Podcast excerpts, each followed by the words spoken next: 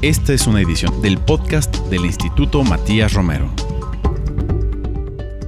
Al saludo al auditorio del podcast del Instituto Matías Romero. Soy Alejandro Alday, director general del instituto. Ante la enorme cantidad de información sobre la situación actual en Afganistán tras la salida del ejército estadounidense, hemos estado analizando en este espacio algunos de los efectos, ya son varios, se han ido desdoblando de la salida del ejército estadounidense y la llegada al control del país del grupo de los talibán. Vamos a ver en esta ocasión cómo ha afectado esta serie de cambios recientes a los derechos humanos de la población afgana que se encuentra en el país. Eh, hoy la comunidad internacional ha expresado su preocupación por la situación que enfrenta la población afgana en particular la situación de las mujeres y de las niñas, cuyos derechos enfrentan realmente una disminución significativa. Esto es resultado de la aplicación o de la interpretación del grupo de los talibán de la Sharia, la ley islámica. Nos da mucho gusto poder conversar con una experta en Derecho Internacional, la doctora Iliana Rodríguez Santibáñez, quien es doctora en Derecho y maestra en Relaciones Internacionales por la UNAM y profesora investigadora del TEC de Monterrey. Liliana, ¿cómo estás? Gracias por estar con nosotros. Muy bien, muchísimas gracias Alejandro y al equipo de este podcast por la bienvenida y un gusto estar con ustedes. Vamos a comenzar eh, con un primer bloque que trate sobre Afganistán y los derechos humanos. Eh, Afganistán es un ejemplo hoy en día de obstáculo para dar cumplimiento a todos estos estándares que se han desarrollado a nivel internacional, las convenciones, las resoluciones del sistema de Naciones Unidas, el derecho internacional humanitario, pero en particular eh, los derechos humanos enfrentan muchos retos por la llegada de los grupos del talibán, por la presencia de grupos terroristas, como hemos visto en los días pasados. Y todo esto es un cóctel que impide que se gocen los derechos humanos en ese país. ¿Qué obstáculos observas sobre la falta de aplicación de los derechos humanos en este momento en Afganistán, Ileana? Bueno, en, principio, la trayectoria histórica que Afganistán tiene en una debacle ante la guerra, em, donde la paz queda como un deber ser y la guerra es el ser. En esa permanente evolución de conflictos, en un lugar donde es inexistente la paz, es evidente que el primer obstáculo es el conflicto armado. La lucha por el poder, la división de clases, la pobreza multidimensional, la ausencia de factores que posibiliten la vida y que se pueden demostrar a partir del análisis del índice de desarrollo humano del Programa de Naciones Unidas para el Desarrollo, donde si nosotros observamos, por ejemplo, las cifras del año 2001. ¿Por qué 2001? Porque es en 2001 cuando comienza eh, toda la intención de una guerra preventiva por parte de Estados Unidos tras el 9-11 que marcó la caída de las Torres Gemelas y el ataque al Pentágono en los Estados Unidos y la persecución a los terroristas, particularmente de Al Qaeda, eh, particularmente de su entonces líder Osama Bin Laden. En un inicio, solamente en el concepto de legítima defensa de Estados Unidos, donde mm, convence a los aliados para la intervención y posteriormente la legitimación y participación de las Naciones Unidas en este conflicto. Pero si nosotros revisamos los indicadores de ese índice de 2001, el número de población educada y por supuesto desde de primaria, secundaria y preparatoria y luego las expectativas de vida al nacer sí son inferiores a la del 2021. Sin embargo, la expectativa de vida, por ejemplo, en el 2001 era 40 años y actualmente es para las mujeres 66 años y los hombres 63. ¿Cuál fue la diferencia? En el 2001 hay una denuncia incluso de Médicos Sin Fronteras que en Afganistán no hay acceso a medicamentos. Hoy, con las tropas estadounidenses ahí, hubo un incremento y posibilidad de acceso a medicamentos y por eso la probabilidad de vida ah, incrementó. Pero el nivel educativo, por ejemplo, crece del 30 al 45%. Para 20 años no es tanto el incremento en materia educativa. siendo, por ejemplo, en el 2001 no se medía hombres-mujeres, actualmente sí, en este índice ya aparece entre género y, básicamente las mujeres no llegan el 2% en un, grado escolar, aunque la población parece mayor, pero no el de las mujeres, y el de los hombres está en 9% de la población que alcanza a educarse hasta la preparatoria. Es decir, siempre ha habido una diferencia entre hombres y mujeres hace 20 años y el día de hoy. Entonces, hay que decirlo que también el conflicto ha impedido generar las condiciones y el andamiaje que de manera natural rompan esta brecha de género que permite a las mujeres acceder con mayor facilidad a el servicio educativo, por ejemplo, y a los servicios sanitarios. Entonces, ¿cuál es el primer y gran obstáculo? La existencia de un conflicto armado es el obstáculo más importante para cualquier pueblo que tiene que vencer en principio es salvaguardar su seguridad para luego pensar en todo lo demás. Ese es el primer obstáculo para cualquier régimen político. Muy bien, muchas gracias por recordar eh, y recorrer, digamos, estos momentos del conflicto que se inició después de los ataques del 11 de septiembre del 2001 y también la cuestión de desarrollo que enfrenta una parte para efectos de los derechos humanos, pues una parte cultural. Lo sabemos históricamente,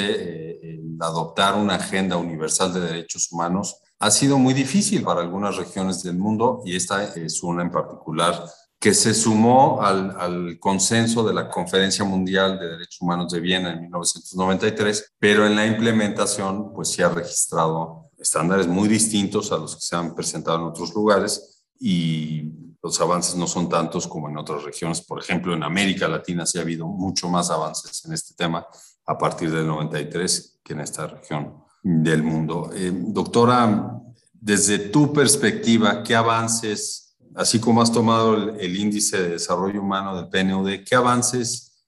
se habían logrado en los últimos años en el ejercicio de los derechos humanos para las mujeres y hasta qué punto hoy encuentran una regresión. Me refiero a los derechos pues, civiles y políticos, pero también algunos de los económicos, sociales y culturales. Bueno, hay que citar que durante la era talibán previa al conflicto, entre 1996 y el 2000, Afganistán todavía era parte de la Convención para eliminar todas las formas de discriminación en contra de las mujeres, la CEDAW, pero después eh, no ratifica esa convención, por lo cual no, no se hace vigente para Afganistán. De entrada hay que eh, considerar que gran parte del andamiaje internacional eh, no fue posible de implementar en Afganistán por los mismos procesos de conflicto social y las confrontaciones eh, también de grupos criminales, hay que decirlo, no precisamente de guerra, en ese momento todavía otras situaciones de violencia bajo la óptica del, derecho internacional humanitario, y luego, por supuesto, eh, cobra un rango mucho mayor bajo la ponderación y presencia de los Estados Unidos para eliminar el terrorismo, donde ya podría hablarse de un conflicto armado interno, porque finalmente no solamente fue contra los terroristas, sino que también hubieron brotes de grupos armados al interior del Estado que se confrontaban unos con otros o eran grupos de choque en contra del propio gobierno. Entonces, había una convulsión en ese sentido. Em, y aquí decirlo, ya desde entonces, el tema de los derechos humanos en muchos aspectos entraba en desacato, no necesariamente de derecho internacional humanitario, que hay que distinguirlo de los derechos humanos, porque sabemos que derechos humanos protege y resguarda los derechos fundamentales de la población civil. Em, sin embargo, bajo la óptica de derecho internacional humanitario, pues es básicamente la protección de ese ser humano, pero en un terreno donde existe algún tipo de conflicto armado. Entonces, desde entonces ya había serias críticas al cumplimiento de normas del, producto de los derechos humanos, em, mientras que era imposible que se realizaran las del DIH. Las convenciones no se estaban realizando y un componente muy interesante que llega también a limitar la expresión absoluta de los derechos humanos es la mala interpretación o la interpretación radical del Corán eh, arraigada desde la ley islámica o sharia en, en la propia ley que regía a los afganos en manos entonces de los talibanes. Parece ser como que hay una apertura, una laxitud, una vez que el ejército estadounidense, la armada estadounidense está ahí y los aliados y por supuesto también la OTAN. Eh, pareciera que hay más flexibilidad y las mujeres, pese a que usan burka, no la usan completa y tienen mucha mayor capacidad para salir de sus casas, incluso sin ser acompañadas, acceder a ambientes laborales donde había hombres y por supuesto esto también empieza a cambiar. Algo muy importante, Alejandro, es ver y tratar de comparar las generaciones nacidas em, todavía 18 antes del 2001 comparadas a las que nacieron del 2001 hacia acá, que son generaciones muy jóvenes que fueron también de alguna manera, em, no puedo decir que contaminadas, pero que entraron en un conocimiento de esta sociedad líquida que tenemos actualmente gracias a la exposición que tienen las redes sociales y que también puede ser una visión de lo que fueron la, la primavera árabe y la posibilidad de exhibir qué derechos había en Occidente, cómo se realizaba la vida en Occidente y cómo podía llegar a ser la vida para estos estados que habían estado encerrados bajo esas leyes extremas o fundamentalistas. Esto, por supuesto, les permite una mirada que les genera la posibilidad de transformar sus propias condiciones e incluso llevar em, a cabo elecciones y tener presidentes de acuerdo al voto popular que en ese momento ellos tenían. Pero en la actualidad, bueno, vemos de, de vuelta, de regreso al talibán, que ha expresado que tendrá mayor flexibilidad en el pasado, pero eso es tremendamente subjetivo porque finalmente ellos no hablan de separar a la Sharia o la ley islámica de las formas políticas de gobernar. Entonces ahí la amenaza para niñas, mujeres y por supuesto para los hombres nacidos en estas dos décadas es poner en riesgo la libertad que habían conseguido para quizás desarrollar sus propias vidas. A ver, esto es muy importante porque contrasta el anuncio con la realidad en el terreno y cómo viven o cómo sufren la falta de derecho las mujeres en este momento. Hemos visto, eh, doctora, desde los foros multilaterales, pues se han hecho condenas. Hubo una sesión especial del Consejo de Derechos Humanos hace unos días con condenas pues, muy fuertes por las violaciones a los derechos humanos y al derecho humanitario en Afganistán. La propia Michelle Bachelet, alta comisionada de derechos humanos, condenó las restricciones a la movilidad de las mujeres, el acceso de las niñas a las escuelas. El Consejo de Seguridad, por su parte, también el día 16 de agosto hizo una condena por los hechos violentos eh, perpetrados por el talibán. En fin, hay todo un movimiento del sistema internacional para condenar lo que está sucediendo en el país. Y por otro lado, hay un anuncio del grupo talibán de que va a respetar los derechos humanos de las mujeres, pero con un caveat al final, de acuerdo a la ley islámica, conforme ellos lo interpretan. Y hemos visto que hay una prohibición ya decretada, por lo menos de 29 prohibiciones que van desde la prohibición completa del trabajo femenino fuera de sus hogares, la prohibición de salir a la calle si no es con, en compañía de un eh, pariente, hombre cercano, que puede ser el hermano, el esposo, el padre, la prohibición a las mujeres de realizar transacciones comerciales con comerciantes masculinos, la prohibición de ser tratadas por médicos masculinos en Afganistán, la prohibición de estudiar en escuelas, universidades o cualquier otra institución. En fin, podríamos seguir con la lista, es realmente extensiva a todos los ámbitos de la vida. Entonces, ¿cómo coexiste esta presión internacional con la realidad en el terreno, ¿qué se puede hacer en este momento, en tu opinión? Es un arma de doble filo, Alejandro, porque mm, una cosa es la asistencia humanitaria y otra cosa es la presión internacional que pueda derivar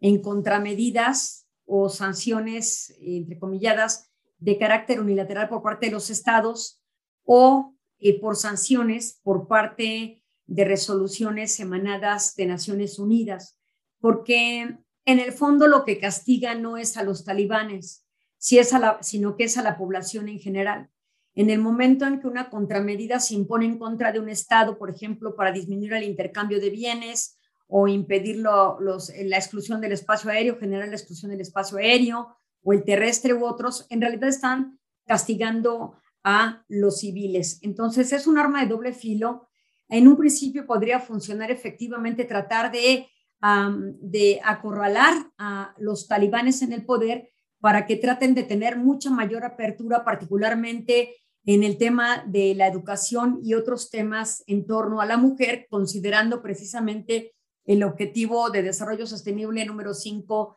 de Naciones Unidas. Sin embargo, eso también requiere apoyo económico, no por, decretarse eh, una intención se va a conseguir el resultado. Eh, algo muy importante es nuevamente la existencia del talibán en la región no conlleva a la existencia de paz, sigue siendo esta un deber ser y hay que decirlo. La paz va más allá de concluir las hostilidades entre las partes, sino que comprende la restauración de un orden político, económico, social y cultural. Y eso va a ser muy difícil de lograr porque finalmente es todavía un pueblo convulso, con muchísimas confrontaciones y encima la presión internacional que tiene que ser vista desde la óptica del artículo 33 de la Carta de Naciones Unidas en el sentido de implementar la solución de arreglo pacífico de controversias desde dentro, antes que emitir sanciones, porque me parece que en este momento hacerlo, repito, sería condenar a las ciudadanas y ciudadanos afganos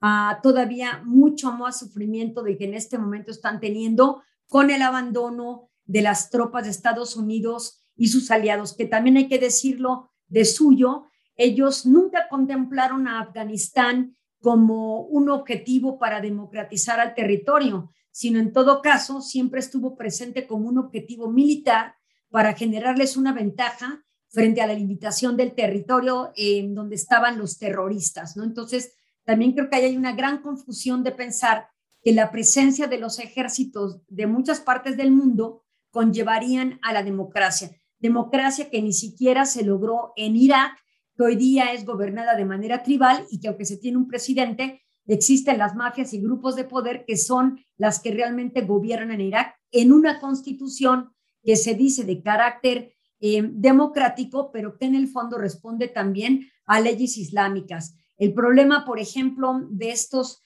eh, supuestos que tú bien indicas, que finalmente van a cercenar o mutilar mental y físicamente a las mujeres en Afganistán, parten de esta mala interpretación del Corán. Hay que decirlo, todas las religiones en el mundo, desde, mm, eh, la, desde la religión cristiana, luego el judaísmo y otras, es evidente que la mujer era inexistente, era prácticamente un ser metafórico en todas ellas a la que se hacía alusión, pero que en el terreno de la realidad efectivamente sus derechos eran verdaderamente, verdaderamente disminuidos. Sin embargo, em, ha habido un crecimiento y una promoción a los derechos de las mujeres por todo el constructo del orden internacional que ha permitido la modificación de los textos constitucionales de muchos estados a partir de la Declaración Universal de los Derechos Humanos y las convenciones, por, por supuesto, la Convención Americana, la Europea y la Africana o la Carta de Cairo, que por supuesto generan una visión que fomenta la comprensión de los derechos humanos, pero mientras no haya una verdadera positivización de esos derechos en los órdenes internos de los estados, es evidente que seguirán abriendo estas interpretaciones negativas de cada religión y en particular en este momento del Islam, para tratar de cortar los derechos de las mujeres. Entonces sí va a haber una regresión em, a partir de esta era talibán, seguramente que sí, y solamente la comunidad internacional con el apoyo y el diálogo podría llevar a un nuevo camino diferenciado del que se está marcando en este momento. Una regresión es la palabra que nos acaba de, de señalar la doctora Ileana Rodríguez Santibáñez y creo que hay que tomarla para, el siguiente comentario. Hace 20 años no teníamos un parámetro que permitiera analizar los hechos en Afganistán desde una perspectiva de derechos humanos, desde una perspectiva de género. Hoy, a pesar de estos 20 años que han pasado de presencia de tropas de operación internacional, principalmente estadounidense, y del intento de construir un país únicamente centrados en la, en la parte de la seguridad a través de la policía, pues hemos visto un, un, fracaso. Sin embargo, las generaciones de afganas que han crecido en esos 20 años sí tienen nociones y han disfrutado de una serie de derechos que no tuvo la generación anterior. Entonces, combinado esto con la capacidad que tenemos hoy de ver en redes sociales eh, que tuvieron las mujeres afganas esto, de qué manera ese hecho de que muchas mujeres en los últimos 20 años en Afganistán han podido gozar de unos derechos, puede influir o puede fortalecer pues la lucha internacional, la lucha de la comunidad internacional en distintas manifestaciones para fortalecer los derechos humanos de las mujeres en Afganistán. Bueno, sin duda, el que existan mujeres que se hayan superado, realizado dentro de un esquema tan restrictivo como el aún imperante en Afganistán, de suyo genera em, la posibilidad de role models que inspiren a muchas niñas y mujeres jóvenes y no tan jóvenes afganas que quieran seguir la misma trayectoria y que eleven su voz. Pero también hay que decirlo, em, estando ahí las Fuerzas Armadas de Estados Unidos entrenando un ejército como el ejército afgano, donde ha habido ramificación y deserción, y también donde muchos de estos han pasado a formar parte nuevamente del talibán, pues encontramos también la posibilidad del uso excesivo de la fuerza por parte de esos grupos, hoy día en conocimiento de tácticas militares, pero de más armados, en contra de aquellas voces que se puedan elevar para tratar de reivindicar sus propios derechos. Así es que no sería ajeno observar que estas voces se eleven, pero desde fuera. Precisamente en México recibíamos dentro de estos 120 afganos y afganas que entraron a México con visados humanitarios a cinco jóvenes mujeres em, em, versadas en materia de robótica es evidente que teniendo ella toda, toda la capacidad intelectual y también económica para permanecer en su territorio, salen huyendo porque saben que serán limitadas e incluso imposibilitadas a realizar lo que ellas saben hacer, que es ciencia. Entonces, a veces se tienen que tomar posturas desde lejos para poder elevar esa voz y generar un cambio que comience desde fuera con el andamiaje y apoyo de otros países. Eso no solamente se puede ver actualmente eh, con los testimonios que puedan haber, sino que, eh, por ejemplo, eh, escritoras como Svetlana Alexievich, que tiene un libro muy interesante sobre la guerra no tiene rostro de mujer, ella fue un premio Nobel de Literatura en 2015, expone la cantidad de testimonios de mujeres que participaron en la Segunda Guerra Mundial y que fueron totalmente invisibles para cualquier contexto histórico. Ella recupera estas voces y reformula cómo es que estas mujeres hicieron algún cambio a partir de su propia capacidad. En este caso, es lo que estaríamos viendo con las mujeres más preparadas de Afganistán, que generaron una semilla y una inquietud en otras niñas y otras mujeres que querrán seguir ese mismo camino, pero que lamentablemente no tienen las condiciones para elevar esas voces que de suyo serán reprimidas. Ese es, ese es el gran temor porque finalmente una vez que salen primero en el 2000 el, gobierno talibán, llegan las Fuerzas Armadas, hay la posibilidad de un nuevo gobierno, hay que decirlo, salen las Fuerzas Armadas de Estados Unidos y los aliados, pero ah, sigue habiendo un caos jurídico, porque lo que se necesita después de cualquier tipo de conflicto de esta naturaleza es un derecho o una legislación post-conflicto, no es regresar a lo que se tenía, porque regresar a lo que se tenía es peor a lo que se tiene este día. Es generar nuevos mecanismos de participación que aseguren la inclusión de género dentro del Estado afgano. Y esto no se ve a corto plazo, porque ellos en realidad dicen, vamos a ser más flexibles, pero flexibles en cuanto a qué? En cuanto a lo que tenían, que era lo peor que había. Entonces, no están dando ninguna expectativa de esperanza más que quizás dejarlas vivir, que de suyo ya es ganancia, ¿no? Pero ¿en qué condiciones van a desarrollar la vida si no podrán salir, no podrán estudiar hasta cierto nivel educativo, no podrán participar en la política, no podrán participar? Entonces, eh, eso es vida para mujeres que han estudiado o que quieren aportar a su país. Me parece que no. Yo creo que es muy idealista y muy naif pensar que en este momento se podrían generar las condiciones a partir de lo que los talibanes proponen, que es esa regresión y que no puede partir nada nuevo de algo que siempre fue negativo. Yo creo que estamos de acuerdo en ello. Las condiciones no son alentadoras para pensar que va a haber respeto a derechos humanos básicos, básicos para las mujeres que se quedan en Afganistán. Pero entonces, ¿qué hacer? La comunidad internacional pues tiene una estructura y distintos canales para promover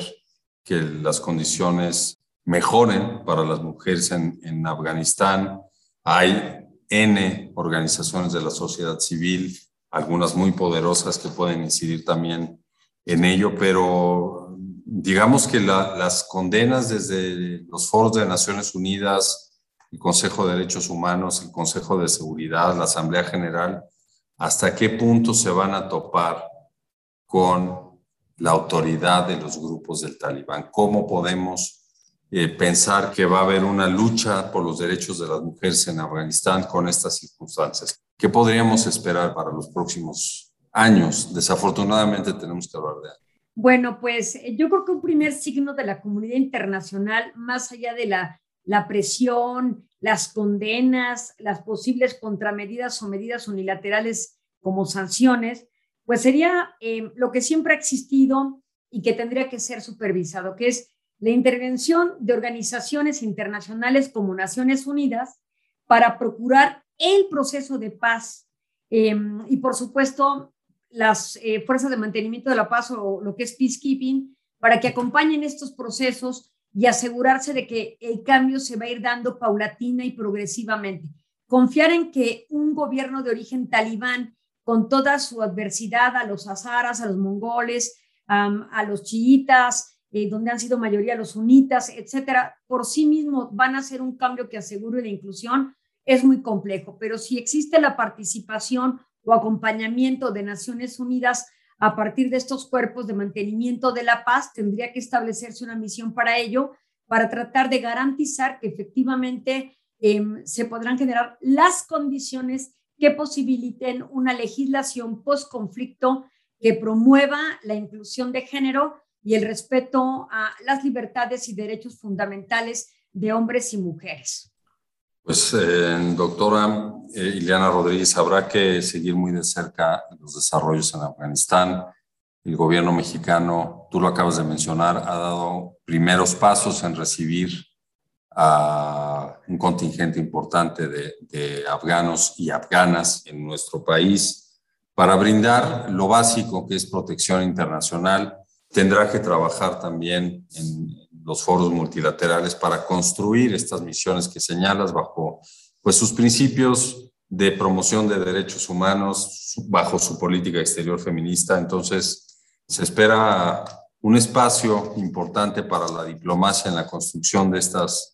acciones que acabas de, de delinear para los próximos años. ¿Algún comentario final que tuvieras, Ileana? Sí, em, en particular no solamente es seleccionar, participar directamente con gobiernos, sino por supuesto reorganización a nivel militar, civil y político por parte de las organizaciones de Naciones Unidas, particularmente bajo un mandato del Consejo de Seguridad, donde haya la clara muestra de los cinco miembros permanentes por tratar de resolver este problema. Afganistán ha estado en manos de la antes ex Unión Soviética, y luego de Estados Unidos y pareciera siempre un territorio ocupado por diferentes fuerzas e intereses. Y que conste que en este programa no tocamos uno de los grandes impactos que tiene la producción de opio en Afganistán y que es de interés no solamente de grandes potencias, sino por supuesto de eh, muchos grupos criminales, no solamente terroristas,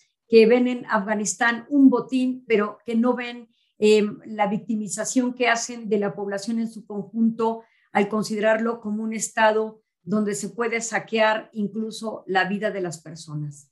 Pues sí, hay una serie de, situaciones complejas en Afganistán precisamente por esa producción de opio. Hay corrupción, hay presencia de crimen organizado de organizaciones terroristas. Pero yo, yo retomo lo que mencionabas al principio de este último comentario. Que haya voluntad política dentro del Consejo de Seguridad y no veamos otro impasse más en el Consejo de Seguridad para construir un mandato que pueda darle pues cierta viabilidad a Afganistán como país, como Estado y que por supuesto tenga hasta el frente enarbolados los derechos humanos para todos, pero en especial para las mujeres que son quienes más están sufriendo en este momento y desde hace muchos años por la aplicación del régimen talibán de sus propios estándares. Entonces, veamos si efectivamente el Consejo de Seguridad puede dar una solución a este momento y a este país. Muchas gracias, Ileana, por estar con nosotros. Agradecemos a la doctora Ileana Rodríguez por su participación en este espacio. Les agradezco mucho y esperar lo mejor para Afganistán en tiempos de incertidumbre como las que produce la pandemia. Muchas gracias a todos y a ti, Alejandro Alday, en especial por la oportunidad de estar con ustedes en este podcast. Es un placer. También agradecemos lógicamente a nuestro auditorio por su atención. Les invitamos a que nos escuchen a través de las plataformas Spotify, Apple Podcast y SoundCloud y que nos sigan a través de la página web y redes sociales del Instituto Matías Romero. Agradecemos a la producción de este podcast a cargo de Saúl Juárez, Jorge Escamilla y Gilberto Díaz y nos escuchamos en nuestro próximo capítulo del podcast del Instituto Matías Romero. Hasta pronto. Esta fue una edición del podcast del Instituto Matías Romero.